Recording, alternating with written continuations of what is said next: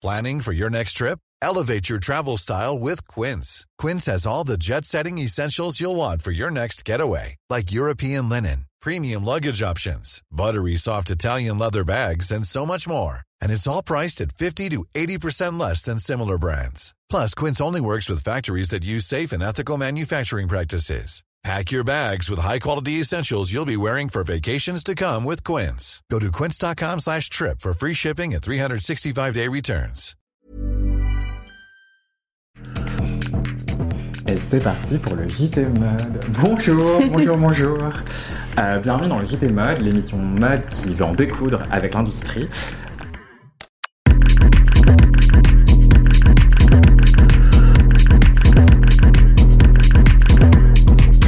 Suis Anthony Vincent, journaliste mode chez Mademoiselle, et on est en charmante compagnie ce soir. Sarah, est-ce que tu veux bien te présenter, s'il te plaît? Oui, bonjour. Bah moi c'est Sarah et euh, vous m'avez déjà vu euh, sur le live Mademoiselle, euh, sur d'autres streams plus dans le gaming. Donc je suis créatrice de contenu sur Twitch, sur TikTok, sur Instagram et dans d'autres réseaux sociaux. Je suis également créatrice de mode de ma propre marque de prêt-à-porter luxe pour hommes et, et voilà. Ok, c'est toujours bien de faire sa promo. Et là, je vous montre en même temps votre caméra. Du coup, théoriquement, c'est celle-ci. Est-ce que vous voulez bien vous présenter Julia, peut-être, à toi l'honneur En regardant la caméra. Tu peux- Tu peux me regarder si tu veux. Euh, euh, non, bah, je préfère te regarder toi. Euh, et ben moi je m'appelle Julia, je suis la créatrice, je suis la cofondatrice d'une marque de d'une marque de vêtements qui s'appelle Loom Mhm. et je suis aussi membre d'un collectif euh, d'entreprise qui s'appelle En mode climat, qui est plutôt une espèce, un espèce de lobby vertueux d'entreprise. Est-ce qu'un lobby peut être vertueux? On va en parler juste après. Et toi, Vincent Qui es-tu? Alors, je suis Vincent Frédéric Colombo, euh, guadeloupéen, basé à Paris depuis euh, une bonne dizaine d'années.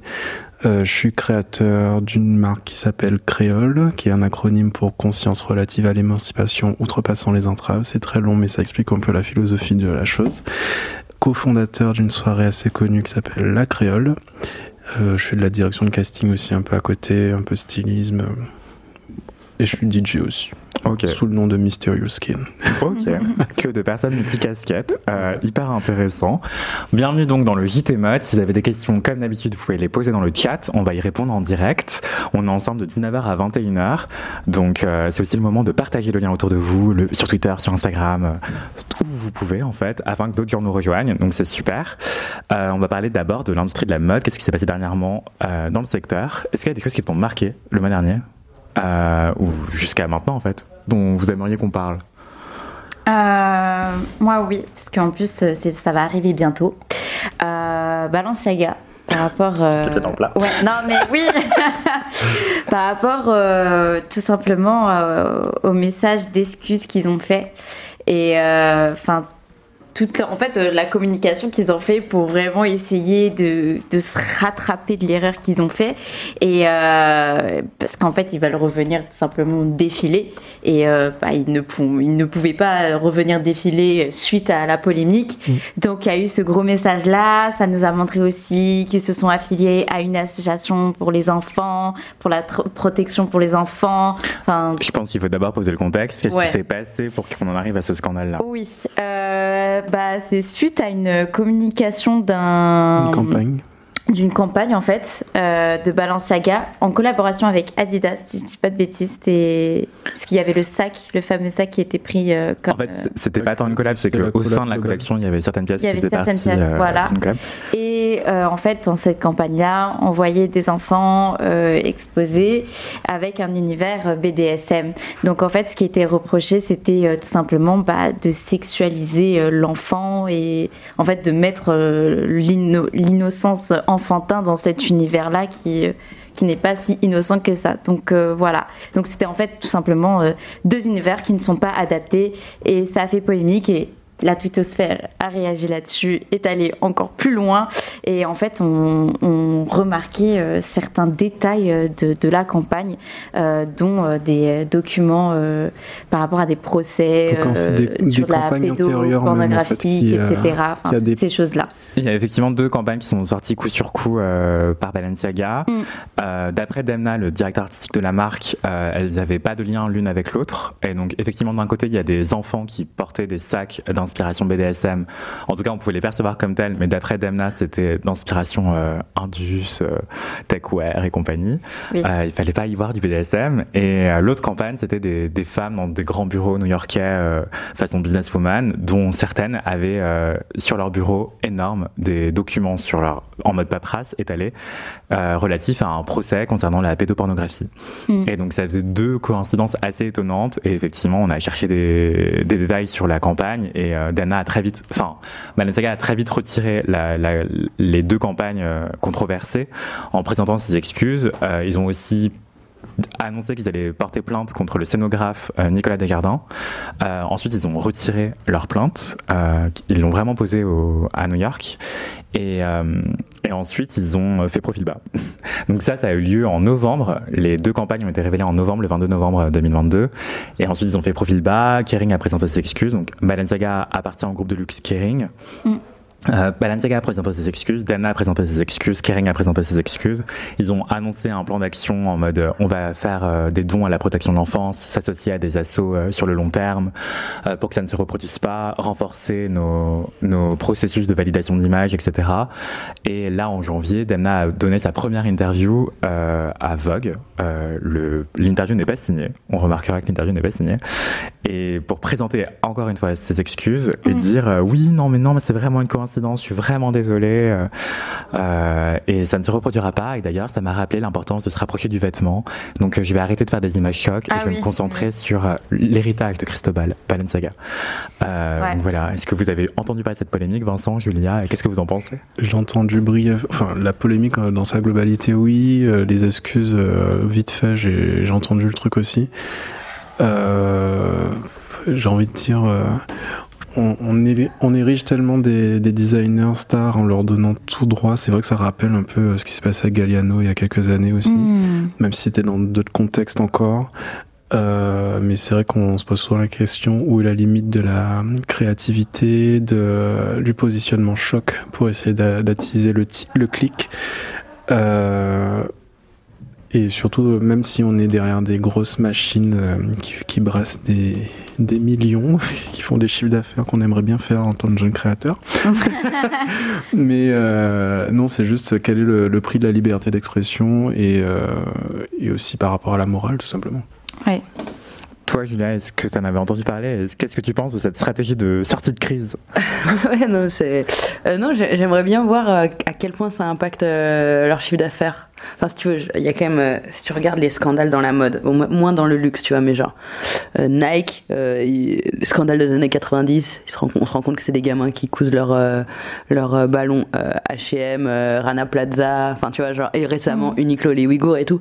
Ces scandales-là, en tout cas, qui concernent les personnes qui produisent les vêtements, elles ont jamais abouti à une perte de de coolitude des marques. Enfin, il y a qu'est-ce qu'il y a comme marque aujourd'hui plus puissante que que, que Nike ou, ou que Uniqlo. Et du coup, ça. euh, je- Enfin, en tout cas, on voit que ces scandales-là, ils affectent pas euh, les chiffres d'affaires des marques, mais c'est intéressant qu'un scandale, un scandale qui touche plus seulement l'image, parce que finalement, il y a, enfin, et ce que je trouve, euh, c'est Mm. nul aussi euh, ce qu'ils ont fait, etc. Mais ça a l'air beaucoup plus puissant en termes de, de faire réagir les marques que que les scandales qui touchent vraiment les conditions de travail, quoi. Mais est-ce que tu penses que si Nike avait eu des polémiques pareilles aujourd'hui, ça aurait eu plus d'incidence sur leur chiffre d'affaires? Ah, Bah, Nike, ils sont impliqués dans les questions ouïghours. hein. Encore aujourd'hui, ouais. Ouais. Et, Donc, il y a un truc, enfin, Zara et tout. Et en fait, bon, Ouais. après, c'est pas seulement une seule marque et tout. Donc, comme elles sont, comme il y en a un paquet qui sont toujours impliqués, mais si, euh, enfin, si tu veux, tu veux faire un lien entre de l'esclavage moderne et, et les marques de fringues, enfin, vraiment, euh, tu prends les- le top des marques de fast fashion euh, ou des marques de sport, euh, sportswear qui, qui vendent aujourd'hui, euh, elles sont toutes impliquées dedans. Et j'ai l'impression que ça touche beaucoup moins l'image de marque qu'un scandale euh, qui est lié plutôt à à une, euh, une erreur ou un ou, euh, ou- enfin je dis pas j'ai même pas envie de dire erreur parce que ça minimiserait leur truc mais genre un faux pas euh, de communication Mm. Oui, effectivement, on en parle. euh, Je vous montre les images euh, sans faire trop de la pub pour Balenciaga non plus. Mais du coup, à gauche et à droite, vous pouvez voir les, les enfants qui tiennent des sacs à main en, en forme de peluche qui Ouais. portent des harnais. Et au milieu, vous pouvez voir euh, Isabelle Huppert, ambassadrice Balenciaga, a porté justement une des pièces de la collab avec Adidas euh, de Balenciaga. Et sur le, le bureau, il y a de la paperasse euh, et certains documents relatifs à un procès euh, sur la pédopornographie aux États-Unis. Donc, euh, drôle de coïncidence, effectivement, et je crois pas que ça a eu d'impact sur leur chiffre d'affaires. En tout cas, c'est trop tôt pour le dire, clairement. Pense que Ouais. pour, pour qu'ils pour s'excusent autant, pour qu'ils sortent le grand jeu comme ça, c'est. C'est l'image qui a été énormément impactée. Ouais. Et euh, je- il y a aussi les collaborations qu'ils avaient avec certaines célébrités qui Mm. commençaient à se remettre en question sur euh, certains contrats. Mais après, c'est pas passé. Bah, euh, genre aujourd'hui, voilà. il y a pas un truc où genre aujourd'hui, est-ce que c'est toujours désirable Balenciaga en sachant qu'il y a ce truc-là? Enfin, je sais pas, je sais. rien. Bah, franchement, c'est une bonne question. Je pense Mm. qu'on va le voir euh, On va par le voir rapport avec au. le Ah. défilé qui va arriver en, en soi. hein. Non, mais même en dehors, est-ce que là, sur les derniers événements, les stars ont porté du Balenciaga? C'est aussi Oui. une question à se poser pour voir quel est le positionnement qu'ils euh, qu'ils ont par rapport à la problématique. Mm. euh, et c'est vrai que maintenant, c'est presque en mode Ah oui, tu portes du Balenciaga. Et tu est-ce que tu as connaissance de ce qui s'est passé? Est-ce ce que, tu- est-ce que porter du. Balenciaga, c'est cautionner forcément ce qu'ils ont fait? C'est c'est un peu compliqué. Bah, c'est ce qui s'est passé par exemple pour euh, le cas de Kim Kardashian qui, euh, qui a des enfants et on lui a reproché. Bah, qui a pris 15 000 ans faudrait- pour répondre, mais bon. ouais, pour pour réagir après, après avoir dit oui, j'ai voulu savoir ce qui s'est passé auprès des équipes, mais bon, c'est pas le Moi, je porte plus de Balenciaga par exemple. Alors qu'avant, j'étais Moi non plus, j'en ai jamais apporté. mais- J'ai qu'une paire de baskets. Bon, c'est l'hiver, donc j'en porte pas parce qu'elles sont ajourées, mais c'est tout. Non, mais effectivement, même je pense à des marques comme Dolce Gabbana, tu vois. Enfin, tous les six mois, il y a un scandale raciste ou homophobe Mm, oui. de leur part et plein de gens continuent à en porter et des célébrités euh, sont payées pour en porter et elles le font quand même. Donc, euh, C'est ça exactement. Donc je ne sais pas si ça va réellement. euh, Mais je pense pas que le grand public, euh, je pense pas que le grand public euh, s'attarde vraiment sur euh, l'idée des scandales quand même malgré tout, parce que il y a quand même une notion. Enfin, ça dépend, parce qu'il y, a- il y en a qui euh, qui ont, qui ont une- un éveil et une conscience sur comment ils consomment qu'est-ce que ça représente. Et après, il y a aussi des gens qui se disent tout simplement. Bah, je, je veux véhiculer l'image de luxe sur moi, donc en gros c'est plutôt le nom qui importe plus que le produit. Hmm. hmm. Donc, euh, je pense pas qu'à la Vallée Village, euh, pour, pour citer cette zone, euh, est-ce qu'il y a un Balenciaga à la Vallée Village? Oui, je, je ne sais oui, pas. oui. Mais en tout cas, Si, il y en a un. vu, vu le nombre de gens qui font la queue euh, à chaque solde, à chaque. euh, Après Balenciaga, euh, la Valley Village, il n'y en a pas beaucoup de queue. hein. C'est Oui. plus à Gucci. Hein. Ah ouais? Non, mais, en- Ouais. mais en Les deux appartiennent à Kering, l'argent va au même endroit. Ouais, en. Il y, a, il y a quand même le, le questionnement de oui, est-ce que ça freinera forcément des gens à, à acheter? En soi, c'est plutôt les, les peluches qui étaient visées, Bah. même si euh, déjà même pour le défilé, c'était offert, je crois, une partie de, du euh, de- des invités. Je crois qu'il y en avait Oui. qui étaient offerts et ça, ça choquait un peu à ce moment-là, mais sans plus, il a fallu qu'on le contextualise sur Et des enfants pour vraiment remettre dans le contexte la peluche. C'est plutôt un, élément enfantin. Je pense qu'ils ont voulu jouer dessus, mais Ouais, mais vu qu'il y avait vu ce qu'il y a- truc avec les harnais, tout Non, ça. je pense que je pense même pas que ça soit plus la peluche qui gêne que ça, c'est plutôt l'environnement qu'on a Ouais. globalisé autour. Parce que c'est Ouais, vrai qu'il y parce avait a vraiment- pas que la peluche. non, il y a, il y a des, il y a des, Il y a des il accessoires, il y a des accessoires trucs, euh, BDSM ouais. qui sont clairement posés. Il y a des éléments avec des effets de traces de sang. Et puis, Ouais. Même le travail de base du, du photographe, de ce que j'ai pu voir. Et la styliste Et les- plutôt, non Il n'y a pas que le photographe et la styliste, chacun Ouais. ont des univers très particuliers. Et c'est vrai que ça remet un peu en, en- En question. en perspective, en fait, est-ce que c'est pas euh, une espèce d'avènement de la pédopornographie dans un idéal qui est fantasmagorique, même si c'est pas forcément à but Ouais. porno- p- euh, pédopornographique? Mais pourquoi, pourquoi flirter sur ce, ce genre de de- D'esthétique. D'esthétique, en fait, c'est. Enfin, il y a, on a déjà eu MeToo, enfin, euh, ça, ça reste des débats de société qui sont toujours à traiter, mais pourquoi, euh, pourquoi une marque, euh, enfin, je, je sais pas comment ça s'est passé. Parce que ça j'ai- vend. j'ai- Parce que ça vend, ça fait bah, parler. c'est vrai que l'effet choc peut autant être dans- encore dans le- l'idée euh, porno chic qu'a développé Tom Ford et- avec euh, Karine Rothfeld, bon, qui, qui pour le qui fait presque plus rien, j'ai l'impression. Bah, même maintenant, en ça paraît très daté. Hein? Enfin, vas-y, continue, continue. non, non, mais qui, qui choque presque plus d'une certaine manière, mais ça peut choquer dans certains territoires du monde aussi en fonction des, des, des, des morales et des, des confessions des gens. En fait, c'est c'est vrai qu'on se, on voit surtout le milieu de la mode comme un milieu occidentano-centré, et c'est vrai qu'on se pose pas la question de comment ça peut être perçu dans d'autres dans d'autres euh, pays. Ah ouais. Bah, en fait, euh, c'est sûr que dans d'autres cultures, dans d'autres pays, ça. Bah, ça. C'est. Non, c'est. Je, je suis sûre que. Bah, en fait, des fois, c'est c'est souvent ça. Au niveau des collections, il y a des collections qui passent pas dans certains pays. Oui, mais il y a- que d'autres. il y, a plein de. Moi, je, je pense qu'en fait, en même temps, c'est un peu le travail des acheteurs aussi, c'est de filtrer aussi ce qui va arriver à la fin Exactement. au consommateur.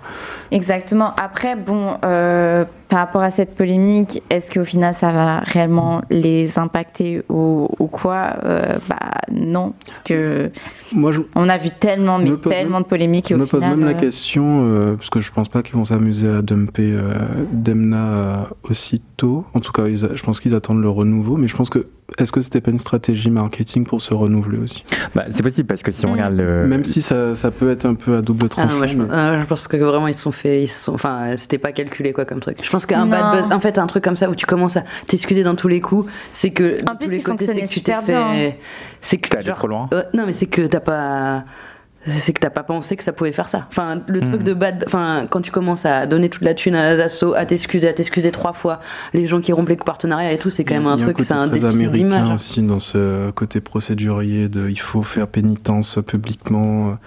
Bon, je pense Mm. qu'en- en, en Ouais. Europe, on aime bien un peu euh, philosopher sur tout un tas de sujets et porter un questionnement là-dessus, mais après, c'est plus pour le marché américain. Je pense qu'ils sont vraiment dans ce côté. Bon, euh, Hmm.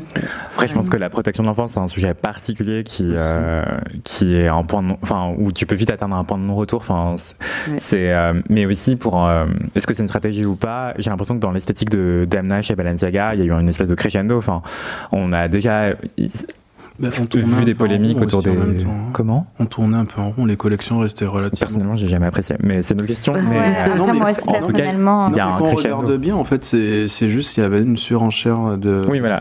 de Il y a eu de les sacs visuels. poubelles, il y a eu Il y a les des collabs chaussures à- déchirées. Mm. On a l'impression que c'est genre euh, Balenciaga, ça devenait suprême en fait. C'est faire des collabs. Oui, c'est très streetwear. euh, Faire des collabs à tout va. Bah, c'est sûr que le côté euh, Christophe Balenciaga était Il y avait plus de Cristobal. plus- En fait, il y avait plus Ah de non, Cristobal. Non, hein, euh, c'est ça. Mais le fait que il dit oui, euh, on va revenir euh, euh, sur du Cristobal Balenciaga, euh, ça, ça me fait rire aussi. Enfin, Non, après, il y a toujours. Je pense que c'est plus dans la couture où vraiment ils respectaient un peu l'idée de l'héritage de, de, Cristobal. de Cristobal que dans le prêt-à-porter. Hmm. Et pour le coup, il a beaucoup surpris sur le prêt-à-porter aussi en proposant des, des partis pris qui étaient beaucoup plus euh, audacieux que Heider Ackermann pour Jean-Paul Gaultier. Alors, est-ce que vous voulez qu'on parle de Heider Ackermann pour Jean-Paul Gaultier ou est-ce que vous voulez qu'on parle de, euh, justement, en parlant d'héritage, de la mort de Paco Rabanne? Euh, Qu'est-ce que vous préférez? Il n'y a, pas de mauvaise réponse, vraiment, on parle de ce que vous voulez. Ou sinon, on peut aussi parler de Michel Ohaillon, un truc beaucoup plus euh, grand public, c'est le fossoyeur de Camailleux, Gap France et euh, de Cosport. Ça, j'ai pas trop suivi en plus. Alors, ouais, euh, c'est vrai que j'ai j'ai su au tout début et après j'ai lâché. Attendez, il y, a- il y a une remarque de Faté dans le chat qui nous dit Moi, je pense que ça peut être intéressant de choquer, mais pour dénoncer. Mais pour moi, c'est très mauvais goût. Euh, effectivement, la Dana, c'était la shock value pour la shock value où il n'y avait pas de volonté de dénoncer Oui, quoi que ce soit. Ah oui, non mais là, En tout cas, a priori, sur cette, double campagne-là. Après, euh, justement, je me rappelle de l'un de ces défilés avec une scénographie assez impressionnante qui mimait une espèce de tempête de neige, euh, pile au moment euh, de, la, de la guerre. en Ukraine, de l'éclatement de la guerre en Ukraine, du conflit, euh, de l'attaque de la Russie. euh, de la Russie qui attaque l'Ukraine, euh, cette, euh, ce défilé de tempête de neige où il y avait beaucoup de vêtements qui pouvaient évoquer euh, des, des réfugiés en fait en train d'essayer de fuir avec rien d'autre sur eux que des sacs poubelles pour essayer de stocker le plus de vêtements possible, euh, qui traversaient euh, comme ça malgré le froid et tout. Donc c'était très poétique et aussi ça pouvait paraître comme engagé. Après, qu'est-ce qui a été fait véritablement, on ne sait pas. Je crois que Kering et Balenciaga à ce moment-là avaient fait l'annonce de dons et appelé à faire des dons pour les réfugiés Mhm. en Ukraine, qui fuyaient l'Ukraine. Et aussi sur, toutes les, sur tous les sièges, il y avait aussi des drapeaux, des t-shirts en forme de drapeau ukrainien. ouais. Donc voilà, là il y Les deux avait. tenues aussi qui évoquaient le, Les- les, couleurs Ouais, du drapeau. à la fin les deux Ouais, tenues. les deux ouais. dernières tenues. Oui, il y avait un look total look jaune et un total look bleu euh, qui pouvait évoquer euh, le drapeau ukrainien. Je crois qu'il y avait écrit un article là-dessus d'ailleurs. Il faut que je vous l'envoie dans le chat. Mais effectivement, euh, Fateh, je vois ce que tu veux dire quand tu dis euh, choqué pour, euh, pour euh, dénoncer, c'est intéressant, mais choqué pour choquer, euh, c'est de très mauvais goût. Donc euh, voilà. Euh, C'était pour clôturer le sujet Balenciaga qui Oui. n'est même pas vraiment terminé, mais on vous tiendra au courant s'il y a des rebondissements encore euh, Mm. dans le JT Mode. Euh, Est-ce que vous voulez qu'on parle d'un autre sujet euh, Donc Heider Ackermann, tu voulais en parler ou tu voulais parler du fossoyeur de, Balance- de Camailleux? Moi, je veux parler du fossoyeur de Camailleux. Du coup, je veux que tu parles de ce mec dont je ne sais pas prononcer ah, okay. le nom. Alors, il s'appelle Michel O'Haillon. Non, non, non, on fait d'abord. Ah, pardon, Haïdar Ackerman. Ok, d'accord, justement. Non, Alors, Haïdar Ackerman, c'est mon créateur préféré. Donc, euh, voilà. Euh, mais j'en parle tous les jours, donc c'est pour ça qu'on pouvait ne pas en parler vraiment. Euh, Ackerman, c'est le dernier invité à faire une collection pour la maison Jean-Paul Gaultier. Jean-Paul Gaultier est encore vivant, mais il a pris sa retraite des, podiums et des ciseaux et des dés à coudre. 62 de tête, ans euh, je sais pas, je crois qu'il a 68. mais... 68, ok. Ouais, 69 ans, 68. mais c'est une excellente question. C'est juste une blague. Non, mais ça m'intéresse. Je sors sur l'actu. En tout cas, euh, il a pris sa retraite et donc il a 70 ans. donc, euh, j'espère que le gouvernement ne se basera pas trop sur lui. Euh, si Jean-Paul le fait. Si Jean-Paul le fait, non, on ne peut pas tous le faire. Tout le monde n'est pas Jean-Paul Gaultier. Désolé. Macron démission. Et donc, ce que je voulais dire aussi, c'est que Jean-Paul Gaultier, depuis qu'il a pris sa retraite, il a proposé un format assez innovant pour la suite de sa maison qui est d'inviter un ou une créatrice tous les six mois à réinventer les codes de sa maison. Et donc, la première, ça a été Chitose Abe de la maison Sakai, qui a réinv- réinventé les codes de la maison Jean-Paul Gaultier. Ensuite, on a eu euh, Glenn Martens de White Project et de Diesel à réinventer les codes de Jean-Paul Gaultier. Ensuite, Olivier Roustin. Et maintenant, c'est euh, Ackerman qui a proposé sa vision des codes Jean-Paul Gaultier.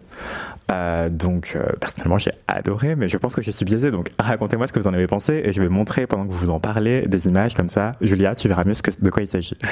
Derrière. Euh, attends, oui. Ah, Alors, non, il n'y avait pas de rayures, justement. Bah, C'était beaucoup moins premier degré que d'habitude. bah, moi, Enfin, je suis pas on, on trouvait pas les codes Gauthier. En tout cas, les codes iconiques Gauthier étaient très très peu présents.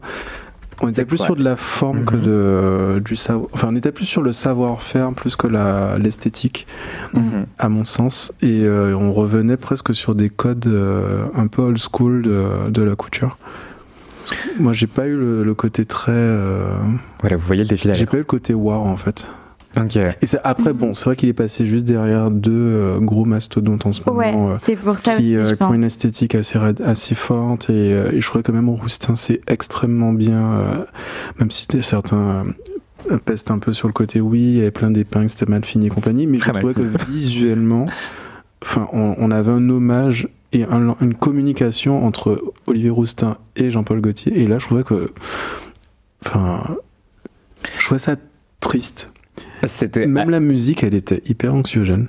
La musique, il y avait notamment dans la bande son Baraye, euh, l'hymne de la révolution euh, en Iran.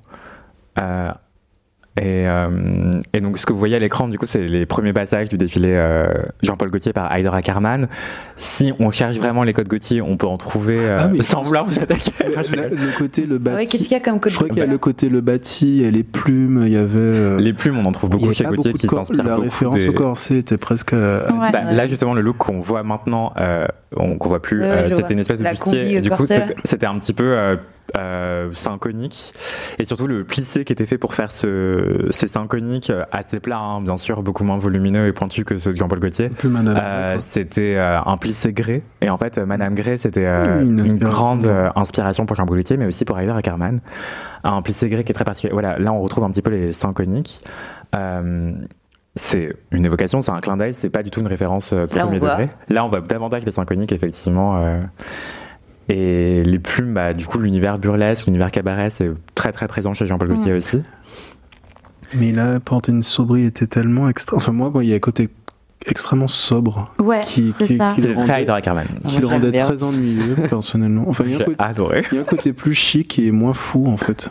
Dites-nous dans le chat ce que vous en avez pensé, ou ce que vous en pensez maintenant euh, avec ce que vous voyez. Après, euh. c'est peut-être aussi un univers qui nous fera pas forcément Bah, personnellement. après, moi, je je- pense euh, que- Heider, je sais qu'il y a, C'est pas fait il y a pour à peu- Instagram, il y a à peu près 10 ans, euh, c'est vrai qu'il était un peu presque voué à être soi-disant l'héritier de Karl Lagerfeld. Enfin, il y a plein de gens, Karl qui, Lagerfeld a dit ça. il y a plein de gens qui disaient ça, mais après, euh, Là, on voit davantage le gré. là, quand, quand on voit ce qu'il a proposé, enfin, moi, j'ai pas été très réceptif à ce qu'il a fait. Moi, je trouve que ça. par rapport à la hype qu'il y a eu autour de cette collection, j'ai du mal à la comprendre en fait. Bah, pas moi, j'ai vu hype, qu'il y a perso. beaucoup. bah, moi, j'ai vu il y a plein de médias Ouais, qui se sont-. Il y a Enfin, plein, il y a plein de de médias gens qui se sont, euh, qui ont, qui ont, Ouais. qui ont l'air d'avoir encensé la collection. Moi, je, j'ai trouvé assez monotone. C'est vrai qu'il y a le côté un peu les couleurs, même dans les doublures, qui, En fait, qui ressemblent beaucoup à Heider. Oui, Euh, Heider Ackerman a la réputation d'être le meilleur euh, coloriste de sa génération. euh, et effectivement, dans les formes, c'était très Heider Ackerman. Enfin, un tailoring très strict, très aiguisé. Euh, et puis, les, les couleurs, effectivement, c'est très Heider. Mais, euh, mais ce que je veux dire, c'est juste que euh, je pense que c'était un défilé qui était vraiment très très intimiste et presque confidentiel en fait, qui était pas fait pour le, le grand public. C'est pas un défilé taillé pour les réseaux quoi. Ouais. Bah, je trouve qu'il y a deux trois tenues qui peuvent faire du red carpet, mais sinon ça reste assez. C'est pas pour euh, c'est pas pour de la blogueuse, ça c'est sûr. C'est Mm. il y a pas un côté très bon en même temps. euh, Est-ce que Gauthier a toujours été très très sexy? Je sais pas. Je crois qu'il y avait juste un- un- une référence avec écrit, écrit Jean-Paul Gaultier sur une tenue en bleu, je crois bleu et blanc, je crois. Euh, moi, tu, Non, je crois qu'il y avait écrit non, c'est- liberté. non, c'est en gris et en, en côté métallisé. Bon, ça, Oh. ça c'est très beau, mais Ça, c'est des aiguilles euh, pour coudre en fait. euh, ça, c'est le seul truc que je trouvais hyper catchy. Après, le dos, quand on voit que le dos, il n'y a rien, tu te dis, bon, on comprend que c'est pour le côté pratique. Mais en même temps, Il faut pouvoir s'asseoir. oui. Ouais. Mais après, euh, Comment ça Mais- se lave? Ah bah si tu ne l'as pas, c'est la haute couture. hein. Comment ça se lave Ah, ça, Et ça moi, j'ai adoré ce trait hérisson euh, haute couture qui s'y frotte moi, ça m'ennuie un peu. Ouais, il n'y a que ça que j'ai Liberté, j'ai écrit ton nom, c'est en Ah, référence à Paul Éluard. Euh, le poème de Paul Éluard. J'ai pas reçu la note de la collection pour savoir de quoi il voulait Mais en parler. vous pouvez lire mon Pour- article, Pourtant, le chat. pourtant, j'ai essayé de regarder vite fait deux, trois interviews euh, qui en parlaient, mais je sais pas, je crois que ça m'a tellement désintéressé que j'ai pas, j'ai pas réussi à me focus dessus. Heider, si tu m'entends, tu es le bienvenu dans JT Man. Oui, c'est clair, Heider. Moi, j'aime beaucoup. Euh, mais même le premier rang, c'était un premier rang beaucoup moins people euh, international que, que les précédents défilés. Ouais, ça c'est Oui, vrai. C'est qui cette Et ça, c'est une jupe pantalon, euh, ce qui est très Gauthier Euh, aussi. Catherine Deneuve. Il y a Katoche, euh, Il n'y a pas. c'est la Il y a Katoche la plus connue. Katoche, JP, euh, et des proches d'Heider Ackerman. Il y a Tilda Swinton, euh, Timothée Chalamet. Je crois que c'est Carla Bruni qu'on a Chalamet. perçu. pour le coup. Farida Kalfa aussi. Il y a un côté très chalamé. euh. Oui, oui. Mm.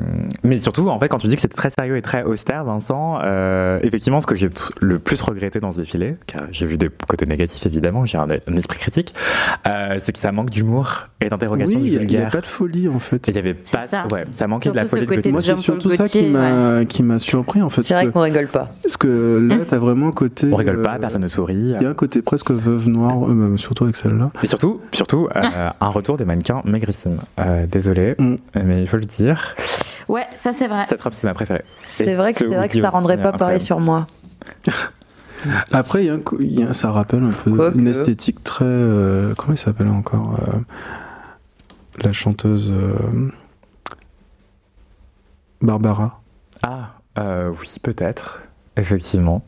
En tout cas, voilà, c'était le défilé Jean-Paul Gaultier par Heider Ackerman. Euh, Ça fonctionnerait bien pour un opéra, par exemple. Les tenues de performance pour de l'opéra. Il y a quelque chose d'hyper fort, euh, Mm. malgré tout. c'est très mais- structuré. Mais, euh, C'est ça. Et il y a cette, tenue violette, je suis désolé, moi ça me fait tellement penser à du Cristobal.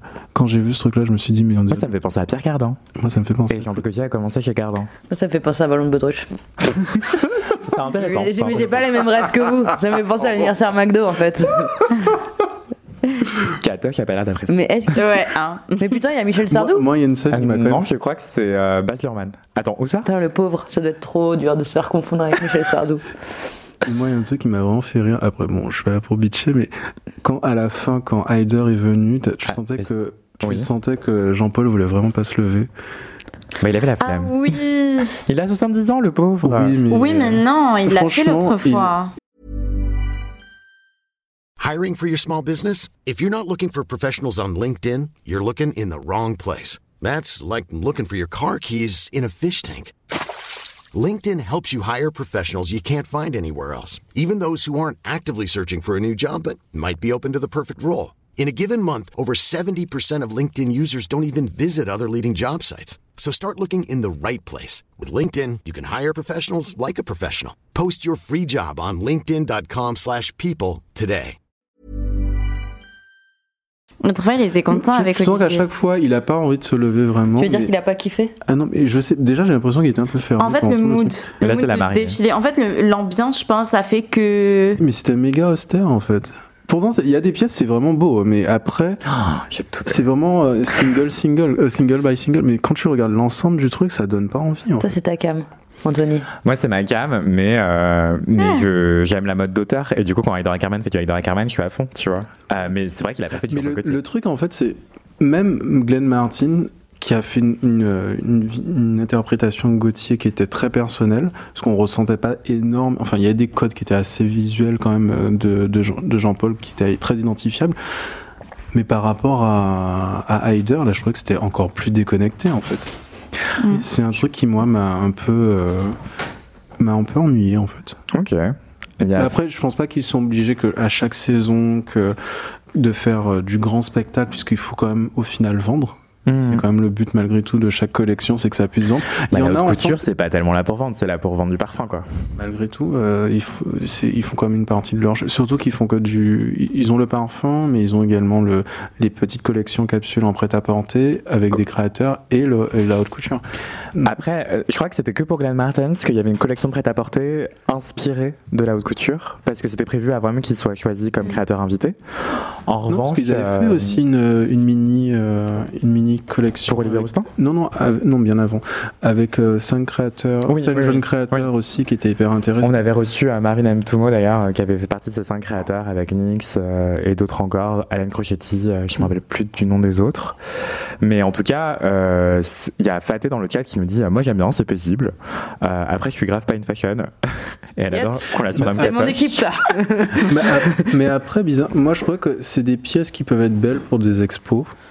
Mais après, pour. euh, C'est des pièces de savoir-faire, c'est pas des pièces généreuses, c'est pas des pièces grand Oui. public. Et il y avait un truc- très élitiste là-dedans, et Mm. ça m'a dérangé. Jean-Paul Gaultier, c'est un créateur qui est très populaire, Mm. Ouais. au sens noble et, euh, et ignoble du terme. En fait, Euh, c'est, on peut se dire, euh, oui, populaire, être populaire, c'est un mauvais truc, mais en fait, non, c'est génial en fait d'être un créateur qui parle à tout le monde, à des personnes très Ah. aisées et à des personnes qui sont plus modestes. Euh, et ça, euh, on n'a pas retrouvé ça dans ses collections, je suis d'accord. Il y a Manon Riccio qui dit euh, qui va porter ça Moi. Euh, non, j'ai pas les moyens. Euh, ok. occasion. Et bien euh, voilà, c'était Jean-Paul Gaultier par Edouard Carman. Euh, Est-ce qu'il y a d'autres sujets? Dans la haute couture Il y avait Schiaparelli avec les têtes de lion, mais on n'est pas obligé d'en parler. hein, C'est comme vous voulez. Sinon, on peut parler du Fossoyeur. Tu t'avais l'air emballé, Julia, tout à l'heure. Euh, ouais, je sais pas, je sais pas si c'est tellement le fossoyeur, mais en tout cas, c'est ce qui se passe en ce moment dans le dans les Le prêt- chaînes, ouais, dans le La fast fashion française. Ouais, c'est ça, dans le milieu de gamme, la fast, enfin en tout cas dans les dans le retail. Est-ce qu'on peut appeler ça du milieu de gamme? Bah attends, on va faire un petit point contexte. Oh. Euh, le contexte, Anthony, le contexte. Alors, en gros, euh, ce qui s'est passé dernièrement, c'est qu'on a vu Camailleux euh, déposer le bilan, ensuite être en liquidation judiciaire. On se dit, est-ce que ça va être racheté, est-ce que ça va être sauvé? Et non. Et en fait, finalement, ça a été liquidé. Puis ça a été racheté par Célio. Euh, voilà. Et aussi. Ils ont racheté que le nom de la marque, ils ont pas Ouais. Enfin, les magasins sont fermés, la Ouais, marque est fermée. tout le monde a été viré. euh, Tout le monde est viré, les meufs elles retrouvent pas un job. C'est euh, effroyable ce qui s'est passé. Mm. Euh, et en fait, on, on s'est rendu compte que euh, Camailleux était venait d'être acheté pendant la pandémie par euh, Michel Ohaillon, qui est un grand financier euh, français euh, d'origine marocaine, qui justement a fait fortune en quelque sorte euh, dans l'immobilier avec sa firme qui s'appelle FIB, Fonds d'investissement immobilier bordelais, Fonds Foncière. Foncière immobilière bordelaise. Ouais, un truc comme ça. FIB. Euh, et en fait, je vous mets le lien dans le chat, comme ça vous pouvez vérifier en direct ce que je raconte. Euh, et en gros, il a racheté pour un euro symbolique euh, Camailleux pendant la pandémie. Il a aussi racheté comme ça, euh, il me semble, Gosport et Gap France, voilà, c'est ça Pendant le Covid, au début de la, de la crise, et après avoir justement euh, déjà fait fortune dans l'immobilier, soi-disant, enfin en quelque sorte. Et en fait, on s'est rendu compte que face à l'infortune de Camailleux, qu'il y avait d'autres entreprises comme ça euh, en péril, euh, bah, Gosport et, et Gap France, qui sont très très inquiètes et qui Mm. sont en train d'être liquidées en fait, euh, de très fortes chances. Et même chose pour Enfin, pardon, et dans le sillage de tout ce désastre euh, dans l'industrie textile euh, des, entreprises de Michel Oyon, euh, on s'est rendu compte aussi qu'il avait vendu sur plan plusieurs appartements à Marseille, euh, appartements qui n'ont jamais été livrés car ils n'ont pas été finis, car euh, les entreprises de Michel Oyon ne payent pas en fait. Donc euh, voilà, et c'est toujours pas fini. Michel Oyon, il possède aussi 25 Galeries Lafayette en région, et du coup, là aussi, les syndicats de ces Galeries Lafayette ont fait part de leurs inquiétudes euh, m'étonnes. et possède également euh, d'autres euh, hôtels de luxe, le Grand Hôtel de Bordeaux, le Waldorf Astoria Trianon euh, Palace de Versailles et le Sheraton de Roissy. Euh, voilà, donc ça fait beaucoup de choses. Euh, la marque, le groupe, pardon, euh, Hermione People, People and Brands, euh, qui possède tout ça, euh, revendique 544 points de vente, 4560 collaborateurs, 1 milliard de chiffre d'affaires, 312 mm de surface commerciale, 18 millions de clients fidèles. Bah, ça reste à prouver. Euh, c'est très compliqué pour euh, tous les employés de, qui dépendent en fait euh, de plus ou moins directement de cet homme. Et voilà, donc c'est vraiment hyper inquiétant. Galerie Lafayette, en région, les salariés de, de, ces, de ces franchises pardon, de Galerie Lafayette sont extrêmement inquiets et appellent à faire grève, à débrayer. Donc on en est là. Et en fait, je dis ça on a cité le nom de Michel Oyon, mais en fait, c'est tout le secteur dans l'industrie textile française qui est en, péril. Hein. Il y a aussi des inquiétudes pour Jennifer, pour Pinky. Enfin, c'est très compliqué pour tout l'ensemble Mmh. Ok. de la filière. San Marina. Ouais, ouais, ouais. San Marina, euh, André et tout. Enfin, c'est un même groupe, il me semble. Donc, euh, c'est très compliqué. Toi, est-ce que tu as entendu parler de cette histoire, euh, Julia? Un peu, mon neveu, ouais, ouais. mais non, mais enfin, euh, enfin, moi, ce que j'aime pas dans la manière dont tu, enfin.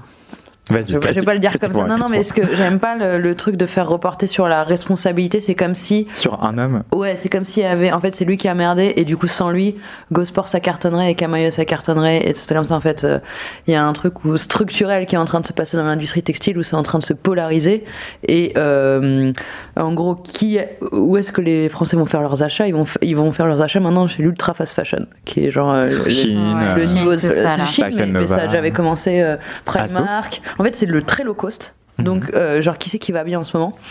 Primark, Chine, mais tu sais, Action, Nose, Kiabi, enfin Ouais. tous les euh, tous les, les gens qui font vraiment pas cher, qui font du discount à, à tout va, eux ils vont super bien. Les chiffres de Kiabi là, ils sont euh, ils sont, je crois qu'ils sont qu'ils sont très bons, etc. Et l'autre partie qui va bien, c'est le luxe. Mais tu vois par exemple, si je te dis dans l'absolu, est-ce que ça t'étonne que Gosport ça n'aille pas? Qui c'est la concurrence de Gosport? Décathlon Est-ce que tu vas chez Gosport ou tu vas chez Decathlon? Décathlon. Qu'est-ce que tu vas acheter chez Gosport? Je sais pas. J'y vais pas. tu vas acheter de la marque en fait. Enfin, tu vois, c'était Ah. un peu ça, c'est ça, un truc comme ça. Mais en fait, comme, enfin, en fait, maintenant tu vas acheter de la marque, tu vas directement Ouais. au Nike Store ou tu vas, ou tu vas euh, au chez etc. Veja. En fait, il y a, un- il y a un espèce de, où tu vas chez Veja, enfin, si tu voulais de la marque euh, de sportswear, etc. Donc il y a un espèce, il y a un phénomène qui est, euh, c'est le low cost qui est en train de gagner le marché. Et donc, les, les entreprises qui sont les plus capables de faire du low cost, c'est déjà euh, bon tout ce qui est en ligne enfin tu vois Chine le truc 100% sans magasin euh, c'est hyper Mm. facile mais c'est surtout les entreprises les moins scrupuleuses qui peuvent faire les trucs les moins chers donc qu'est-ce qui se passe? C'est que tu as bah, Camailleux moi je je- j'avais un peu côtoyé les équipes euh, d'un an. enfin vraiment les mecs essayaient de, de faire des choses quoi ils essayaient de, de faire un peu d'éco-responsabilité un peu chose et tout t'inquiète que c'est vraiment pas des questions que se pose Primark quoi Primark ils sont là bam 6 Ah, euros une bah paire ouais. de baskets tu vois genre il y a un truc genre bon il y a des gens qui sont morts tu vois enfin, ils ont de enfin c'est pas non mais la- les baskets coûtent 20 euros. Ouais. Non, non, mais vraiment. Et donc, il y a un peu. Enfin, qu'est-ce que. Enfin, ce que. Je, que- qu'il y ait euh, de la mauvaise gestion de la part de ce mec, euh, ça, ça m'étonnerait pas et tout, mais en même temps, il a racheté Camailleux 1 euro. Enfin, tu vois, ça veut dire que déjà, ça devait pas être euh, la joie déjà la merde, ouais. donc c'est-à-dire qu'il y a un contexte euh, de l'industrie textile qui est catastrophique parce que donc elle, le, le marché est en train de se faire manger par l'ultra fast fashion, donc Ouais. par, euh, par les très bas prix. Et donc euh, c'est une catastrophe parce qu'il n'y a rien qui s'y oppose. Et donc, il y a rien, les, enfin, réglementairement, en termes de loi, qui s'oppose à tout ça. Donc, Ouais. ce que ça veut dire, c'est que cette tendance n'est que le début. Et donc, euh, c'est une catastrophe pour plein de choses, mais si on prend vraiment, genre, à court terme, juste, c'est c'est de l'emploi en France euh, de plutôt de personnes euh, pas très diplômées, plutôt des femmes, plutôt des femmes euh, familles monoparentales et tout qui perdent leur job euh, en région, en province euh, et que Oui, socialement, c'est catastrophique. Enfin, c'est, Ouais. et c'est, enfin, non, mais c'est une hécatombe d'emplois. Euh, c'est une hécatombe d'emplois euh, de personnes plutôt, euh, fra- plutôt euh, enfin plus, euh, précaire. plus précaires, quoi. Et rien ne s'y oppose, quoi. Ouais, et derrière, tu sais, t'as des ouvertures de Primark et t'as des élus. Il y, a, il y a un reportage qui va bientôt sortir euh, sur LCP. où T'as une ouverture de Primark à Angers et t'as plein d'élus qui viennent applaudir le fait qu'il y a un Primark euh, qui ouvre. Ils disent, ah, bah, il, il crée 100 emplois. Mais pour un Primark qui ouvre et qui crée 100 emplois, C'est 5 camaillots qui ferment. mais t'as combien de magasins Enfin, tu vois, genre, donc c'est ouais, vraiment. c'est ça, euh, c'est pas équitable. Enfin, Il y a on a plus de pertes que de choses en fait. Ouais. Oui, non, mais c'est en fait c'est genre euh, c'est en fait c'est une catastrophe euh, économique qui est en train de se passer. Enfin vraiment et c'est on, on, on, on laisse faire quoi. Mais en tout cas là, ce qui risque de se passer, c'est que toutes les enseignes de notre adolescence, en tout- toutes les enseignes de, enfin je sais pas si vous avez grandi euh, à Paris ou ailleurs, moi j'ai grandi à Je Nancy. n'ai pas d'âge. Toutes les enseignes, toutes les enseignes de la rue Saint-Jean à Nancy, donc qui était la rue commerciale, je sais qu'il va plus en rester beaucoup quoi. Il y a même H&M va pas très bien si tu veux par rapport à, Ouais. à la concurrence de l'ultra fast fashion. Donc il y a quand même un truc. euh, c'est c'est super, enfin, c'est super inquiétant. Ouais, c'est hyper inquiétant. Zara a rendu ses retours payants, H&M c'était déjà le cas depuis longtemps, Asos il est en train d'y songer, donc toutes ces enseignes-là aussi euh, sont en train de compter leurs sous quoi. Mais même Asos, euh, même euh, Zara essaie de- d'upgrade un peu leur prix. Ouais. Oui, et en plus ils font des collabs euh, déclarés comme tels, euh, très premium maintenant. Ils ont fait une collab avec Narciso Rodriguez il y a pas longtemps, enfin, Ouais. c'est très étonnant de leur part. Euh, mais là c'est parce que aussi le fondateur est en train de léguer à, à sa fille qui veut rendre Zara plus premium effectivement. Ouais. Euh, ils ont fermé Uterque, Uterque qui était leur euh, Ah ouais chez Inditex le truc Ouais, ouais. plus haut de gamme, euh, un peu comme le COS chez H&M. Et euh, Zara est en train de prendre ce positionnement-là, quoi, plus euh, Mm. plus premium. euh. Et effectivement, oui, ça, ça monte les prix, la créativité aussi, et le, ça devient un peu une marque. euh, Plus près, mais ils ont raison Ouais. de faire ça. Mm. bah, effectivement, tu En- dis- en- disais, Julia, qu'est-ce qui s'oppose à l'ultra fast fashion euh, Ouais. Non, bah, en fait, en fait, genre, t'as deux combats. Si tu veux, t'es une marque la textile, euh, euh, bon, soit t'es comme moi, t'es dans une espèce de micro niche qui est le truc euh, éthique, etc. Donc ça, c'est, donc dans ce cas, t'es pas, tu vises pas le mass market, quoi. Mais soit tu vas, soit tu deviens hyper stylé, et ça, c'est vraiment le truc de, de Zara, soit tu deviens hyper pas cher. Et c'est Primark. Et donc, généralement, il faut quand même un petit peu avoir. les- Enfin, Primark, il y a quand même des trucs assez stylés, etc. Et donc, si tu deviens hyper stylé, tu peux te premiumiser. Et c'est un peu le move qu'a fait Aigle en France. Aigle, c'était un peu une marque euh, vieillissante et tout. Ils ont fait un move euh, éco-responsable assez, assez, euh, assez bold. Et ensuite, paf, ils ont engagé les mecs euh, d'études pour faire leur, leur DA. Hmm. Et il y a un vrai truc où je trouve que maintenant, Aigle, c'est premium. Enfin, tu vois, genre, il y a un.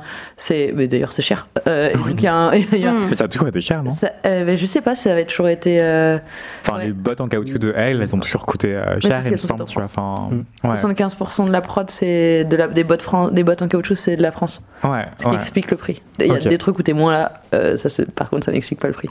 Mais, euh, mais tu vois, Koukaï, c'était cher aussi. Mais Ouais. justement, du coup, tu parlais de milieu de gamme. Pour moi, Koukaï, Naf Naf et compagnie, c'est du milieu de gamme. Mais Camailleux, est-ce que c'était pas de la fast fashion à la française, tu vois Si, si. c'est- En fait, c'est un. 50, nu- 50 nuances de milieu de gamme, quoi. Enfin, Ouais. c'est- C'est pas, de- c'est pas de l'ultra fast fashion, et c'était même pas autant de la fast fashion que H&M et Zara. Oui. Ouais. Euh, je dirais euh, euh, rien qu'en termes de ni de prix, ni de renouvellement des collections, ni de ni de style. Tu vois, genre Ah oui, c'était euh, pas. euh, mais c'était pas enfin, aussi bon que Zara. La cadence, ça, c'est pas la de même, fast, euh. C'était pas si fast que ça comparé à la concurrence Zara, Ouais. H&M. Ouais. Mm. Et vrai. même- ouais, en même termes de H&M, production de collection et tout, ouais, c'est vrai. Ouais. Donc, euh, Bah, donc, effectivement. euh, voilà. En tout cas, tu as raison, Julia, de dire que euh, enfin, faire porter le chapeau à Michel Ohaillon tout seul, c'est euh, un travers, c'est un raccourci Oui. qui permet Oui. de pas de voir le fond du c'est- problème. et c'est possible que ça soit un gros magouilleur. hein. C'est possible que ça soit un gros magouilleur, que ça soit un fossoyeur de trucs, mais ça n'enlève pas qu'il y a un contexte qui, qui, qui, accélère ce, ce- et ça arrivera aussi à des enseignes qui appartiennent pas à, À Michel Ohaillon, ouais, euh, voilà. Effectivement, tu as totalement raison, merci de le souligner, Julia. Euh, Ça se trouve, demain, ça arrivera, Ouais. arrivera à Célio, à Jules, on sait pas. Ouais. Euh, c'est très probable, effectivement. Et euh, Michel Ohaillon ne porte pas le chapeau tout seul, euh, c'est structurel, comme tu Mm. le dis très bien. Euh, toi, qu'est-ce que ça t'évoque, Vincent? Est-ce que ça te fait peur? Ou est-ce que tu dis que c'est du tri sélectif, en fait? Euh, c'est des marques qui, euh, que je connais de nom, mais que j'ai jamais fréquenté en, termes de, en, ter- en tant que client, en tout cas. Mais ce que ça dit du secteur Ben, en soi, euh, tout est une notion de positionnement, forcément. C'est vrai qu'on essaie d'avoir quelque chose qui est beaucoup plus identifiable, beaucoup plus. euh, Enfin, même une. Je sais pas, même des pièces COS, euh, je pense que c'est des pièces que les gens ont plaisir à porter, et puis c'est des, même que des jeunes portent euh, facilement. Euh, on regarde juste par ce qu'on appelle les influenceurs, avec les fameux Outfit of the Day. Il y a quand même des pièces qui sont des marques Mm. et des enseignes qui sont plus facilement portées, adaptées par une cible. Enfin, je suis pas sûr que Camailleux euh, font partie de ce spectre, à part si c'est vraiment un positionnement qui se veut encore pas forcément élitiste, mais en tout cas se rapprocher de l'élite, il faut quand même ressembler un peu au luxe euh, et, même des, marques de milieu de gamme essaient quand même d'avoir une image un peu plus de se renouveler en termes de ligne éditoriale, de di- direction artistique, ou même de, de nommer quelqu'un qui est un peu plus identifiable pour aider aussi à la visibilité. La visibilité. Non, je sais plus si le. J'ai bien dit ou pas Oui, visibilité, oui. ok, j'ai l'impression que j'ai dit une bêtise. Exposition. Euh, de la marque, je sais pas, qu'on regarde euh, Des Iguales qui est repris par Jean-Paul Goud. Oui, c'est des pour une collab avec Stella Jean, il me semble. Donc, euh, ouais. Oui, donc c'est des. Enfin, il y a, il y a une idée de se dire oui, on veut rester attractif, euh, on veut se positionner, même si on, on reste dans une certaine gamme de prix, euh, ou même si on a une image un peu vieillissante par rapport à, à ce qui s'est passé, à l'historique d'une marque, en fait, de montrer qu'on peut aller de l'avant, que des collaborations ne se fassent pas qu'avec des, des influenceurs, mais aussi avec des créateurs. Après, est-ce que l'économie de leur marché leur permet aussi? C'est une vaste question, effectivement. Moi, je me rappelle de Anne-Valérie H, euh, qui était euh, une grande créatrice française, qui avait même l'appellation haute couture. Elle avait été nommée directrice artistique de Comptoir des Cotonniers. Hmm. Il y a 10 ans, ça paraissait assez bold, et euh, ça a duré 3 ans. Et après, ils l'ont viré parce que ça chiffrait pas assez, Ah tu ouais vois. Et euh, enfin, ils l'ont viré, j'en sais rien, mais ils n'ont pas renouvelé son contrat. Euh, c'est la manière polie de le dire. Et, euh, et voilà. Et en fait, faire des collabs avec des influenceurs, influenceuses, souvent ça marche mieux, quoi. Bah, mais Uniqlo avec le maire, c'était. Ça, avait Ça continue, ça marche bien, je crois. Ouais. Même Ça avec marche bien. JW Anderson, il, a, il a une collection presque par Ouais. an qui sort. Mais c'est parce que les deux fonctionnent très bien en Asie. Anne-Valérie H, elle n'est pas si connue que ça. Ah, et en Europe oui. et en Asie. Parce que j'ai l'impression que Uniqlo c'était un peu jackpot ça. Enfin, il Ouais, y a vraiment un truc, ça a euh, premiumisé leur, leur, euh, leur pièce et. euh, Mm. Ouais, c'est Uniqlo U. Si vous allez chez Uniqlo, Ouais, euh, c'est encore euh, Christ- euh, le maire. Donc tout Uniqlo U, c'est le maire qui fait. La plupart. Il me semble que c'est tout. Mais en tout cas, il me semble qu'il a la DA de la ligne U depuis Ouais. quelques années chez Uniqlo. Ouais. Avant, il y avait déjà une gamme qui s'appelait U et c'était pas lui, et maintenant c'est lui. Mhm. Mais il y avait aussi des collabs avec euh, TV Sander. euh, Ouais, Oui, donc euh, c'est encore. vraiment euh, canon quoi. Donc c'est que des, c'est que des créateurs. euh, Attends, je, je pose mes questions. Bien sûr, bien sûr. Mais c'est vas-y. que des créateurs euh, déjà euh, premium quoi. Enfin déjà. qui sont déjà un peu Mhm. installés, qui je pense amènent juste leurs pattes un peu dans leur euh, C'est ça. dans euh, dans leur proposition de collection en fait. C'est ça. euh, Ouais. au sein de- Pour un- aussi en même temps monter la position euh, de et, la et- marque. et pour vous, ça a réussi à faire monter en gamme Uniqlo ça? Je sais pas, j'y Moi, pas. pour, pour moi, ça, des clients qui peuvent pas s'acheter du Le Maire, du Mm. Jill Sanders, du JW Anderson, ça peut être une première approche pour avoir des pièces de ces créateurs-là, Bah, même je- si c'est par la, la production Uniqlo. Bah, moi, je trouve que euh, la, comment on appelle ça, la, la marque Uniqlo, je, je trouve qu'elle a, hum, par rapport au temps, parce que je me rappelle à l'époque quand euh, j'étais au lycée, etc., je trouve qu'elle commence à vouloir euh, être un peu plus euh, fast, genre un peu plus. Après, elle a fast toujours été de l'ultra fast fashion. Oui, ça toujours fast fashion, Il y avait quand même une gamme plus resserrée. Madame, j'ai pas assez, de- j'ai pas assez de souvenirs. Quand ça a ouvert à Opéra. Hmm que la gamme était resserrée. Tu vois, genre que t'avais genre C'était des un, classiques. tu vois, genre Ouais, un c'était- col roulé, t'avais 75 000 couleurs, mais tu vois, genre t'avais, que c'était des lisible. c'est ça. Maintenant, t'as vraiment. euh, Maintenant, genre- il y a plus de choses et même, je trouve que euh, comment on, con- on consomme, Mm. ils font tout pour que vraiment euh, le, les, les clients consomment beaucoup la marque. Ouais. Et euh, quand tu viens euh, chez Uniqlo, ouais, voilà, il y a beaucoup de collaborations. Euh, bah, en fait, tu, tu ne viens pas que pour acheter une ou deux pièces, c'est vraiment mais plusieurs pièces. Plusieurs pièces, ça Et peut même, la euh, ligne sport. euh, c'est est- exactement ça. Et, euh, même, j'avais remarqué quelque chose. Que Uniqlo font, ils sont, ils, ils font en train, ils sont en train de, à 100% installer les caisses automatiques. Il n'y a Ouais. plus de, ca- de, de, ouais. de- de caissiers. Oui, euh, et Decathlon ça marche très bien. Euh, je sais pas, je suis halluciné. J'avoue, je vais souvent chez Decathlon. Enfin, souvent. Ah ouais, Quand j'ai besoin d'avoir des trucs de sport, je vais chez Decathlon. Pour quel look tu vas chez Decathlon? Pour mes looks de sport. Euh, quand je vais à la boxe et tout. Bref. Euh, et effectivement, je sais pas, je suis impressionné. Genre, ce que tu as trouvé en rayon, tu le mets dans la caisse, qui est une espèce de gros bac, et il scanne tout seul. Ouais. Enfin, je suis- waouh. J'ai une copine qui m'a raconté une histoire comme ça, donc d'un pote à elle qui va chez Decathlon et qui se dit bah il y a pas d'antivol. du coup, il, lui dit bah trop bien, trop facile, donc il prend pour 300 balles de trucs et il sort du magasin et en fait il y a les vigiles qui l'arrêtent qui lui disent mais qu'est-ce que vous faites? Et en fait c'est genre l'antivol est dans le est dans le L'étiquette. dans l'étiquette de compo et il était là ah les bouffons ils ont pas d'antivol. Ouais. Nice, Voilà, nice. c'était- C'est des puces NFC dans les, dans les C'est des c'est des puces des puces RFID. RFID. Euh, c'est des micro-puces qui sont dans les étiquettes de composition. Ok. Euh, et donc, c'est ce qui permet de scanner directement en caisse. C'est pour ça que tu n'as même pas besoin de faire comme ça dans la caisse, tu mets tout le- Oui, dans, le, bac, bac. Et en fait, ça scanne ton Ouais. truc. Je suis, je suis pas Et, ça fait aussi. Ouais, mais moi, je suis euh, impressionnée. Genre, euh, c'est de tricher, mais ça marche pas. C'est une genre, catastrophe s'il y a pas un environnementale, truc- ces trucs-là. C'est Ah ouais. vraiment- bah, tu sais, tu prends des métaux rares et tu les mets dans des micro-puces. Et ensuite, il y a une dispersion, tu les récupères jamais. Enfin, jamais tu. re- Enfin, c'est du gaspillage de métaux rares pour euh, un usage quasi unique.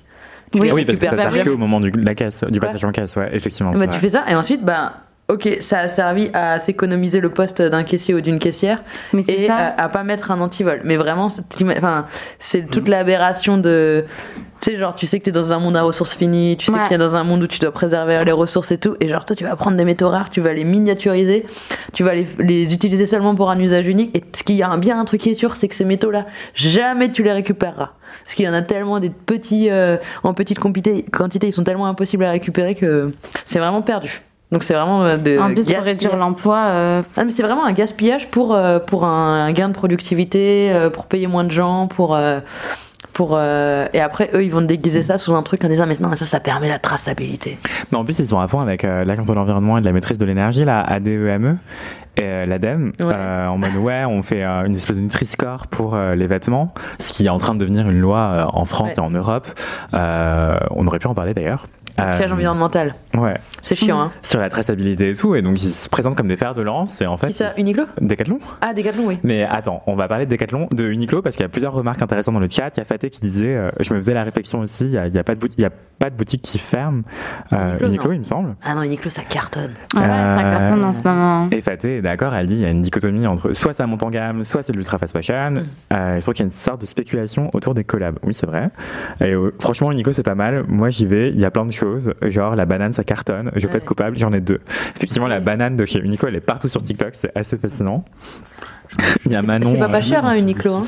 En fait, là, par exemple, leurs jeans, ils les ont passés de 40 à 50 balles. bah, tu vois c'est pas du. Pas cher. Enfin, Non, mais c'est c'est pas cher pour euh, toi, par- parce que t'achètes à Hilder avec Armand, je sais pas quoi. il y a des prototypes sur Vinted, ok Par rapport à 3000 boules, ouais, effectivement, t'es bien, etc.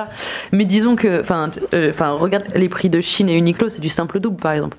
Oui, Enfin, oui, en fait, l'ultra fast fashion, un jean, c'est genre euh, 15 balles. Ouais, Donc il y a un truc où genre 50 balles, c'est euh, trois fois plus cher. Enfin, tu vois, il y a un Ouais. Enfin, un peu plus. Mais...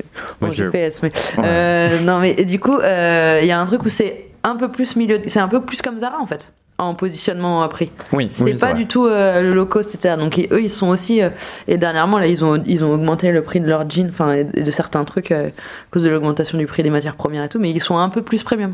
Oui, oui, oui. C'est, Et euh, d'ailleurs, ça m'étonne pas que la personne de- dans le chat euh, dise euh, qu'elle aime bien, parce que c'est. euh, c'est ben c'est ils, C'est ont des super- ils ont des super collaborations et ils sont très bons en qualité aussi. hmm. C'est vraiment des, des, des bonnes coupes, enfin des bonnes coupes, je sais pas, mais en tout cas la bonne qualité et tout. Par contre, euh, ils sont impliqués dans le scandale ouïghour. hein, il faut, enfin vraiment, Ouais, c'est genre, ouais, peux- faut faut pas se laisser avoir là-dessus. hein, c'est vraiment, euh, c'est ça l'Uniqlo. hein. Uniqlo, ça, ça- en vrai, ça, ça manipule les gens comme ça. Les gens, ils voient que voilà, les coupes, elles sont basiques, elles sont bien. Ça, tout le monde a accès euh, à Uniqlo, il n'y a pas de souci. Et euh, le fait qu'aussi on consomme vite euh, Uni- Uniqlo, il y a aussi bah, le prix. Bon, le prix, c'est pas non plus le prix de la fast fashion, mais c'est un prix abordable, abordable. entre guillemets. Et euh, bah, c'est surtout la qualité, en fait. C'est Ouais. en fait, Uniqlo se présente, comment on voit les campagnes publicitaires qu'il y a sur Uniqlo, etc. C'est montré un peu comme une marque qui euh, est très qualitative, en fait, au niveau de leurs produits. Alors qu'en fait, euh, au niveau de la fabrication, t'as pas la je même de qualité, toi. Non, mais après, moi, je vois assez peu de pubs dans ma vie. Enfin, je Non, Ah, mais moi, de non, pubs mais moi, je regarde Non, beaucoup euh, ce qu'il y a dans, dans, dans le métro, même... euh, Ah, il y a des campagnes même dans-. Ah oui, t'as en fait, Ouais, pour le les truc Lifewear, doudounes, ouais. C'est ça, et même, euh, même dans leur magasin, en fait, comment Mhm. c'est fait.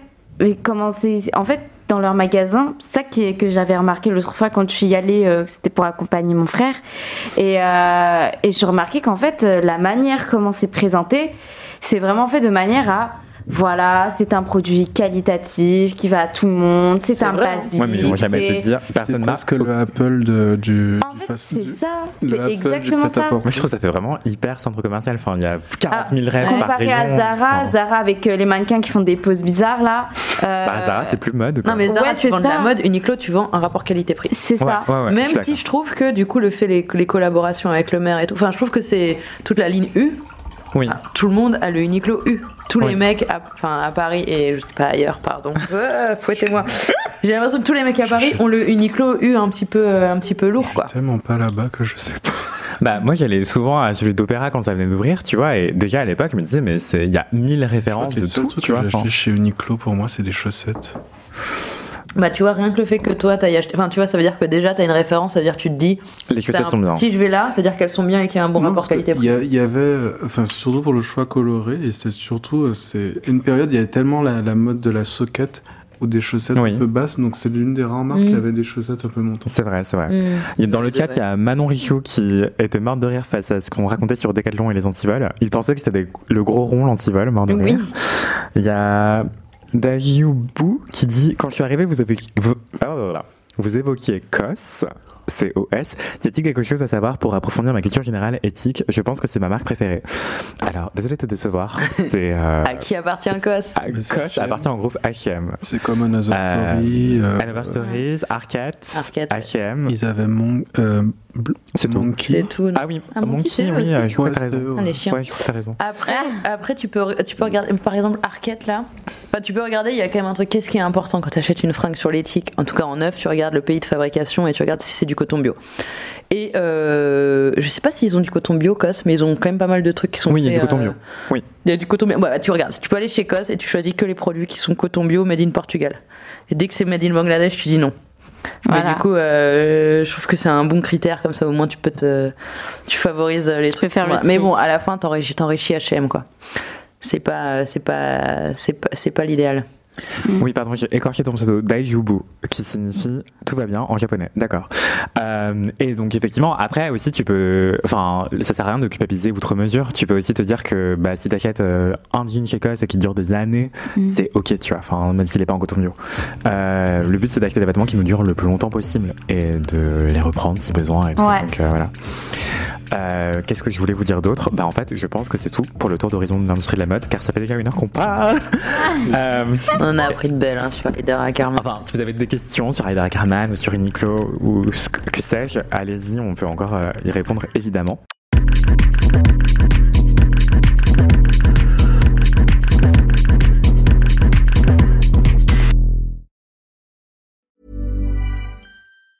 Planning for your next trip? Elevate your travel style with Quince. Quince has all the jet setting essentials you'll want for your next getaway, like European linen, premium luggage options, buttery soft Italian leather bags, and so much more. And is all priced at 50 to 80% less than similar brands. Plus, Quince only works with factories that use safe and ethical manufacturing practices. Pack your bags with high-quality essentials you'll be wearing for vacations to come with Quince. Go to quince.com slash pack for free shipping and 365-day returns.